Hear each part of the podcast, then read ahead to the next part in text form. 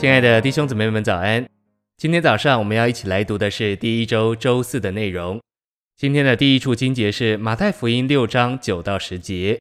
所以你们要这样祷告：我们在诸天之上的父，愿你的名被尊为圣，愿你的国来临，愿你的旨意行在地上，如同行在天上。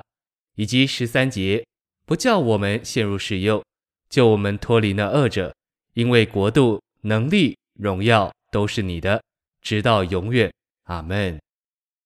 诚心喂养，祷告的人必须是神的儿女，从神而生，所以他们有权柄，有权利称神为他们的父。我们若不是从某人所生，就不能称他为父。我们有一位在诸天之上的父，他生了我们。这个简短而紧要的祷告，包括许多紧要的项目。被尊为圣的意思，就是从一切凡俗的分开，并分别出来。如果我们祷告，愿父的名被尊为圣，我们就不该只是用我们的话说出来而已。要使他的名被尊为圣，我们就必须在生活中彰显他。我们必须过圣别的生活，就是从凡俗分别出来的日常生活。我们要这样祷告，我们就必须是圣别的人，就是从一切凡俗分别出来的人。我们应当从我们周围所有的人中分开、分别出来。换句话说，我们应当是圣别的。我们这些圣别的人应当祷告说：“我们的父，愿你的名被尊为圣。”信息选读：今天世界不是神的国，乃是他仇敌的国。这就是为什么圣经说撒旦是今天世界的王。在撒旦的国里，就是在世界里没有公义、和平与喜乐。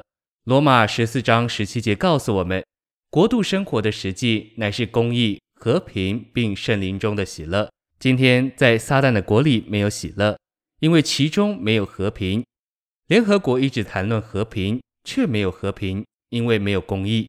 和平乃是公义的结果。在彼得后书里，彼得告诉我们，唯一居住在新天新地里的乃是义。在要来的国度里，就是在千年国里。主要的东西乃是义，在今天的世界里没有义，因为这世界是撒旦这邪恶之王的国。今天撒旦的旨意借着恶人行在地上。感谢主，撒旦的意愿没有完全实现。希特勒、墨索里尼和史达林都被毁灭了。拿破仑想要遂行他的意愿，但他没有成功。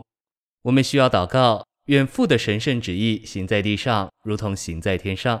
这乃是把属天的管制，就是诸天的国带到地上，这样父的旨意就必定行在地上。在马太六章九至十节，名、国度、旨意这三样，乃是一位三一神的属性。名是属于父的，因为父是源头；国度是属于子的，旨意是属于灵的。这样的祷告乃是祷告，愿三一神在地上得胜，如同他在天上得胜一样。